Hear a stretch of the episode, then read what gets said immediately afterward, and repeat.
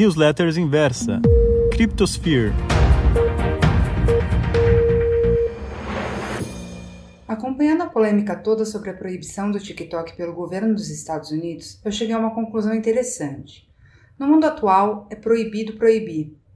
Explico rapidamente. É fato sabido que o pós-Segunda Guerra Mundial foi marcado por uma luta de grande parte do mundo ocidental contra o comunismo, e por conta disso a censura foi implementada nas mais diversas formas. Seja em regimes ditatoriais que marcaram a América do Sul, seja na cultura patriótica vista em muitos dos países do hemisfério norte, criticar os governos de seus respectivos países foi visto por décadas que sucederam como um ato antipatriótico, punível das mais diversas formas. Por isso mesmo, a reunificação do mundo com a queda do Muro de Berlim trouxe consigo arraigado o direito de ser diferente e de manifestar livremente pensamentos individuais.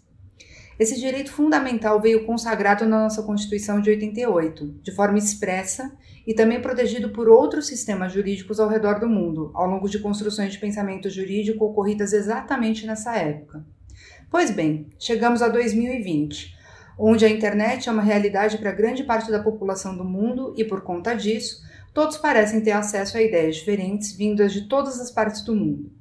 A liberdade de pensamento e a livre manifestação de ideias é um fato e todos, sem exceção, são de fato livres para serem quem quiserem, sem julgamentos. Só que não. A começar pela China.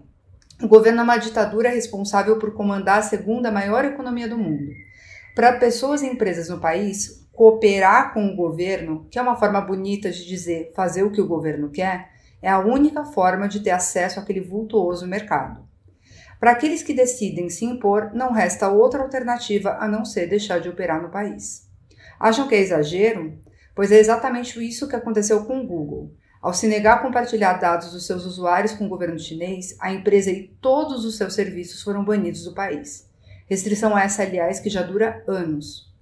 Nos Estados Unidos não é muito diferente. Já foram inúmeras as tentativas de interferência do governo em produtoras de smartphone, por exemplo, como a Apple, para que disponibilizassem um backdoor, ou seja, uma porta dos fundos que permitissem às autoridades terem acesso aos dados armazenados nos dispositivos. A mesma discussão, dados dos usuários, é o que está por detrás dessa polêmica que resultou na proibição do aplicativo TikTok no país.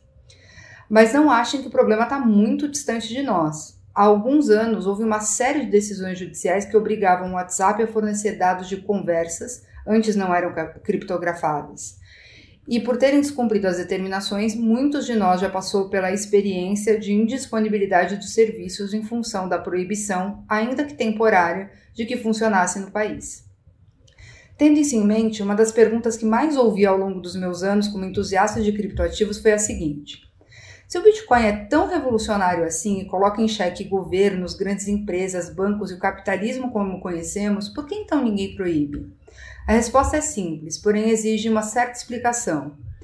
Imaginem o caso da restrição do Google na China, por exemplo. Como isso é possível? Simples.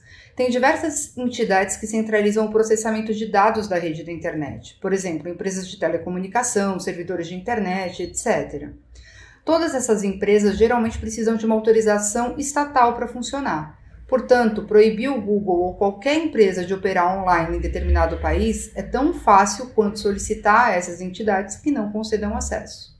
No caso do Bitcoin e de vários outros criptoativos, a questão é bem diferente. Não existe uma ou poucas entidades que centralizem o processamento de dados das transações sobre as quais, eh, sobre as quais se possa fazer algum tipo de pressão. Nem tampouco são os pontos da rede, os quais chamamos de nodes, na casa das dezenas de milhares conhecidos. Portanto, trata-se trata de redes distribuídas que, exatamente por terem essa característica, são imparáveis. Portanto, meus caros, ninguém proibiu o Bitcoin, pois isso seria impossível.